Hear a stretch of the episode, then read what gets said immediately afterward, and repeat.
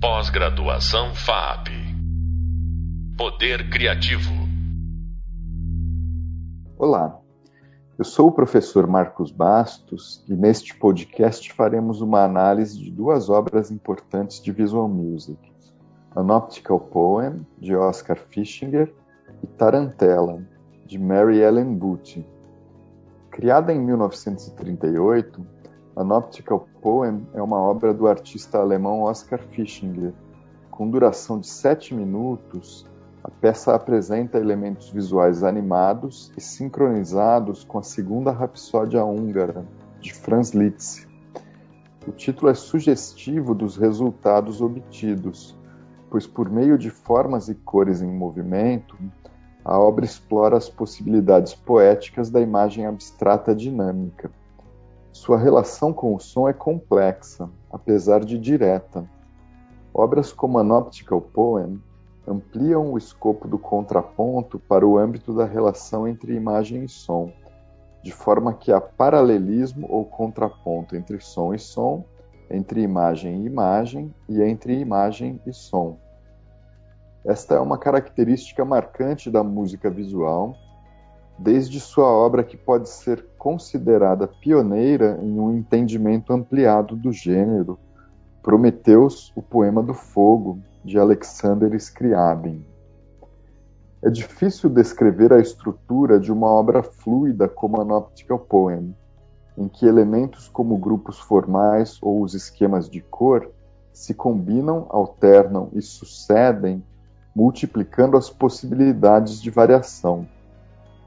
Arriscando uma divisão, seria possível dizer que a primeira parte da obra se constitui pelo predomínio de certa homogeneidade cromática em torno de um contraponto entre tons de azul e vermelho, em configurações de figuras que se iniciam em formas circulares, depois tornam-se retangulares, ovais com uma das pontas terminando em triângulo e novamente circulares. A segunda parte se estrutura a partir da maior variação cromática, misturando sequências de predomínio de tons vermelho, contraponto entre tons vermelhos e azuis, predomínio do azul e combinações mais variadas, que chegam a incluir círculos em tons de amarelo claro. Ao final, há uma espécie de coda, em uma retomada da primeira parte, com retorno ao contraponto entre tons de azul e vermelho, seguido de variações em que surgem tons de amarelo e magenta. Estes parâmetros de cor não são necessariamente a melhor baliza para descrever as partes da obra, na medida em que os modos de organização das figuras geométricas permite outros tipos de agrupamento. Esta tensão entre dominâncias de forma e cor recupera no plano visual algo da rapsódia, com sua escassa unidade formal, grande variação de vocabulário e flerte com o improviso. Outro elemento organizador importante é o tamanho e o movimento das figuras geométricas. Estes parâmetros de cor não são necessariamente a melhor baliza para descrever as partes da obra, na medida em que os modos de organização das figuras geométricas permite outros tipos de agrupamento. Esta tensão entre dominâncias de forma e cor recupera no plano visual algo da rapsódia, com sua escassa unidade formal, grande variação de vocabulário e flerte com o improviso. Outro elemento organizador importante é o tamanho e o movimento das figuras geométricas. Elas aumentam em sincronia com a sustentação das notas mais longas, diminuem em sincronia com o ataque das notas mais rápidas, marcando o início e o final da peça, e mudam de posição conforme a nota tocada. No entanto, esta lógica não se sustenta durante toda a obra na medida em que há uma combinação de relações mais diretas e relações mais poéticas entre a imagem e o som. Um recurso plástico usado no início de An Optical Poem é o contraponto entre formas estáticas e formas em movimento. No tema dos círculos em diversas matizes de vermelhos e azuis sobre o fundo azul escuro, em vários momentos um círculo vermelho fica estático, praticamente centralizado na tela.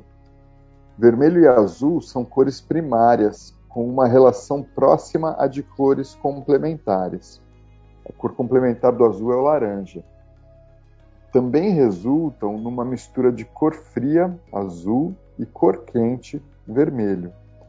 Assim, a combinação entre ambas oscila entre a tensão e o repouso, o que é modulado pelas sequências de clareamento e escurecimento a que as cores são submetidas.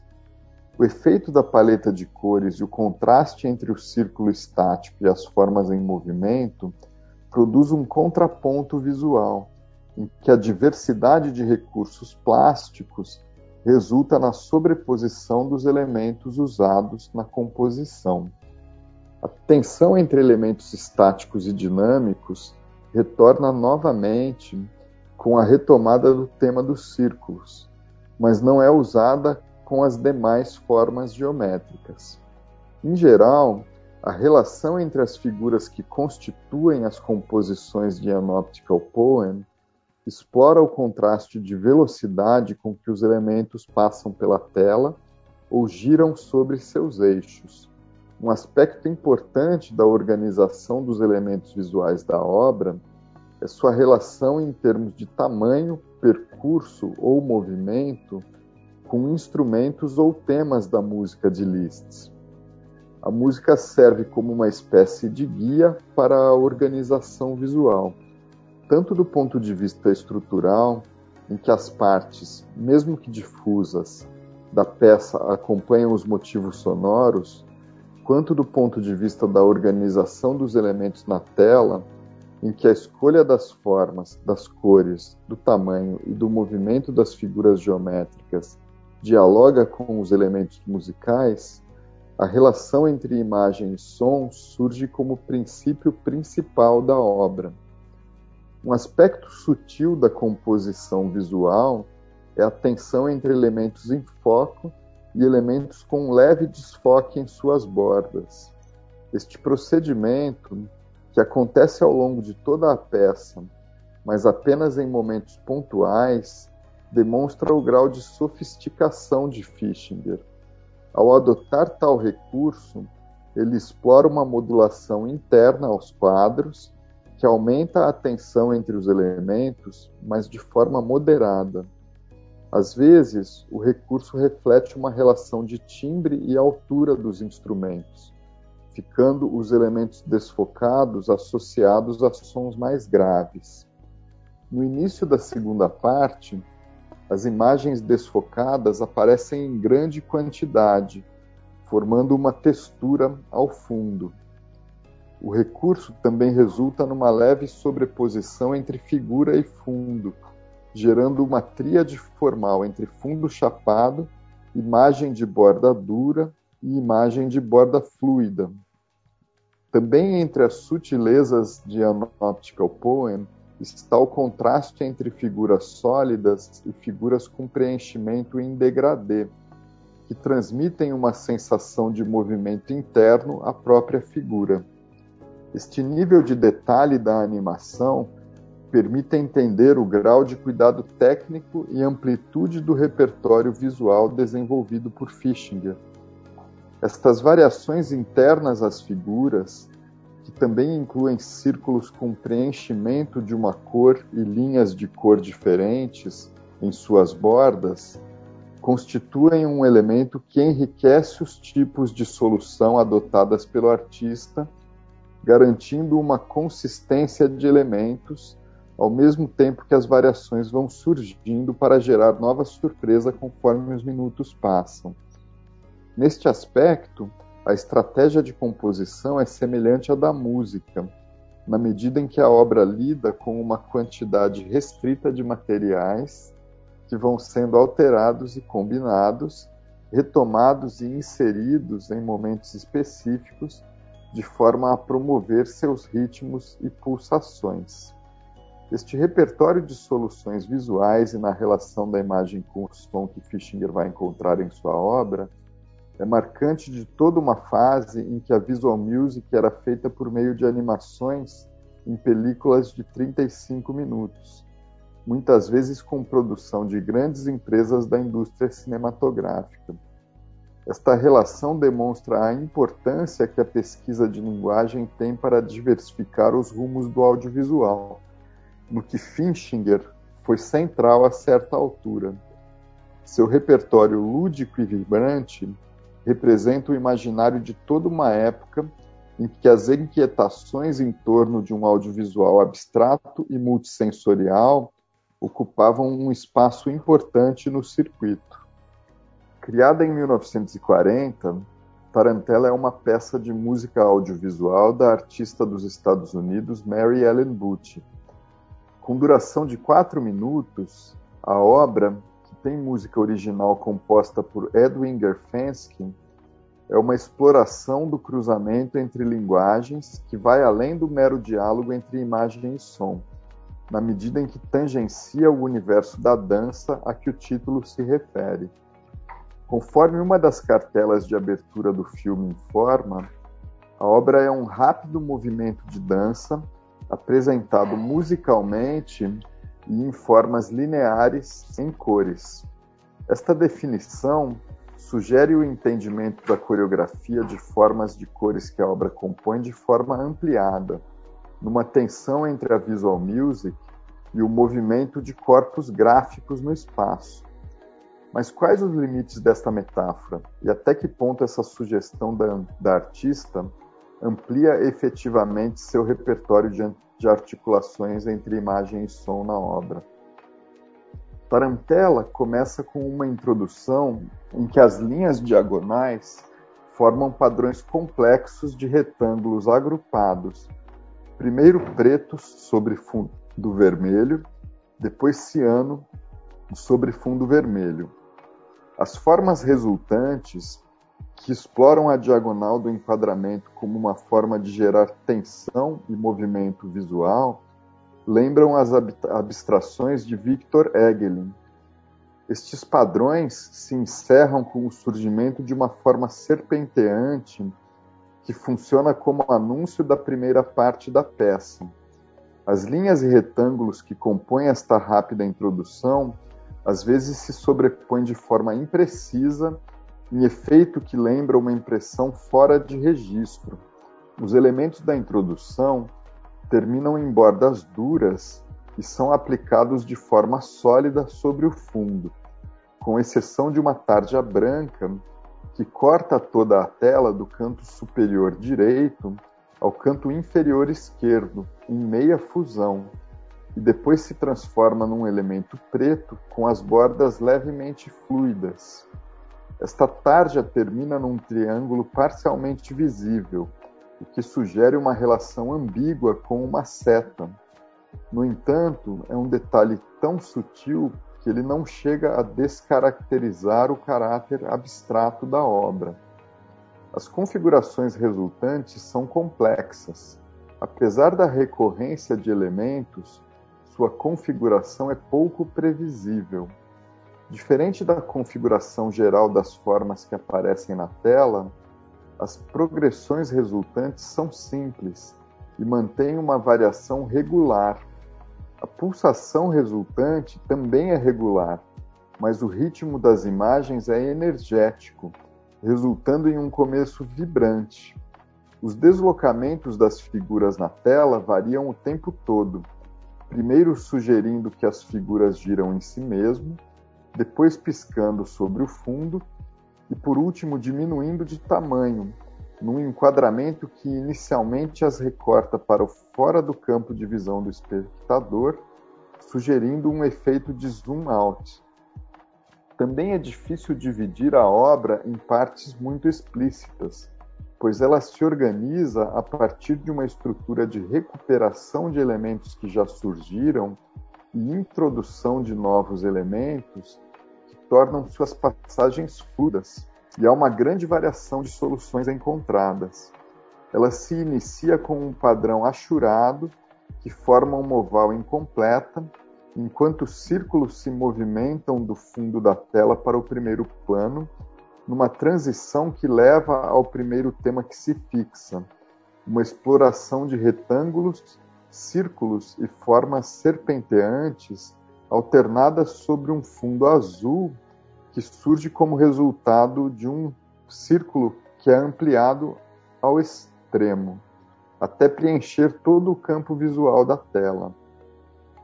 Um aspecto marcante desta primeira parte é a exploração do contraste entre imagens porosas e imagens chapadas.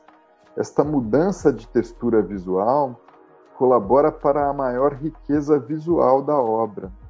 As figuras surgem e aparecem num ritmo difuso e veloz, produzindo uma cadência sincopada e marcante. Elas estão dispersas pela tela, estimulando uma movimentação constante do olhar. O círculo ao fundo também muda de tamanho, produzindo um fundo metade em cor chapada, metade em degradê fluido, que contribui para a pulsação. O ritmo da música também reforça o padrão obtido, com seu andamento acelerado, explorando um pouco a metáfora da dança que a artista propõe no início da obra, seria possível pensar este fundo como um equivalente estrutural de um palco, e a dissipação das formas pela tela como uma coreografia das figuras, que ao invés de se agruparem por princípios geométricos, deslocam-se pelo espaço visual através de relações entre si. A combinação de terminações duras e terminações porosas aparece nas bordas das figuras, fazendo com que, além da textura visual, a fluidez na imagem surja como um detalhe de sua configuração.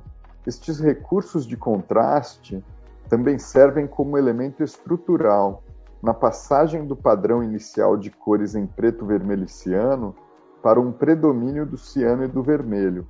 Mas apesar de duas cores se manterem predominantes, a sensação visual é completamente diferente, na medida em que o fundo preto inicial transmite uma sensação de formas soltas na tela, ao passo que o fundo completamente ou parcialmente ciano-azulado resultam em uma composição mais integrada.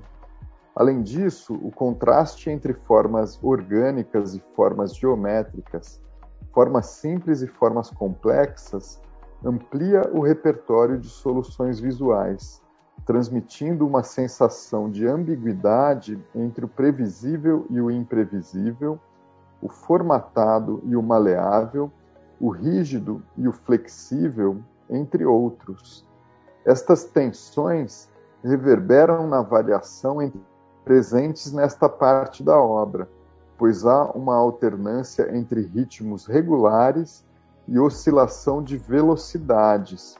Isto torna os resultados de Tarantella mais variados. Com uma paleta bastante reduzida de elementos, Ellenbut constrói uma paleta diversificada de articulações. Esta trama de aproximação e contraste também organiza a obra de um ponto de vista mais estrutural. Após esta exploração inicial com formas regulares, cores em torno do ciano e do azul e a interferência pontual de formas serpenteantes, a peça muda completamente de abordagem. A, a sequência seguinte começa com um círculo vermelho de bordas esmaecidas e linhas serpenteantes com terminações em ângulos agudos. Este novo tema, em que o círculo vermelho e as linhas serpenteantes com terminações quase triangulares interagem com grupos de triângulos brancos, provoca um grande contraste com a sequência anterior e funciona como uma espécie de transição para um tema mais longo, em que linhas mais grossas e curvas, às vezes se fechando em figuras, dançam pela tela em giros e deslocamentos. A análise das duas obras discutidas neste podcast permite aprofundar um pouco mais o repertório da visual music ao tratar de suas sintaxes. Por meio de obras importantes do gênero, este podcast oferece uma oportunidade de compreender o universo de relações entre cor e som conforme ele se desenvolve na primeira metade do século XX. Para se aprofundar no tema, sugiro assistir a videoaula Visual Music e ouvir o próximo podcast, a Visual Music no Brasil. Também sugiro ler o tema 3 no Hub Leitura. Um tema relacionado menos diretamente com o assunto deste podcast é o tema 2 do Hub Leitura, que discute as relações entre pintura e música. A leitura deste tema poderá ampliar um pouco mais o conhecimento sobre este universo de relação entre cor e som na passagem do século XIX ao século XX. Pós-graduação FAP Poder Criativo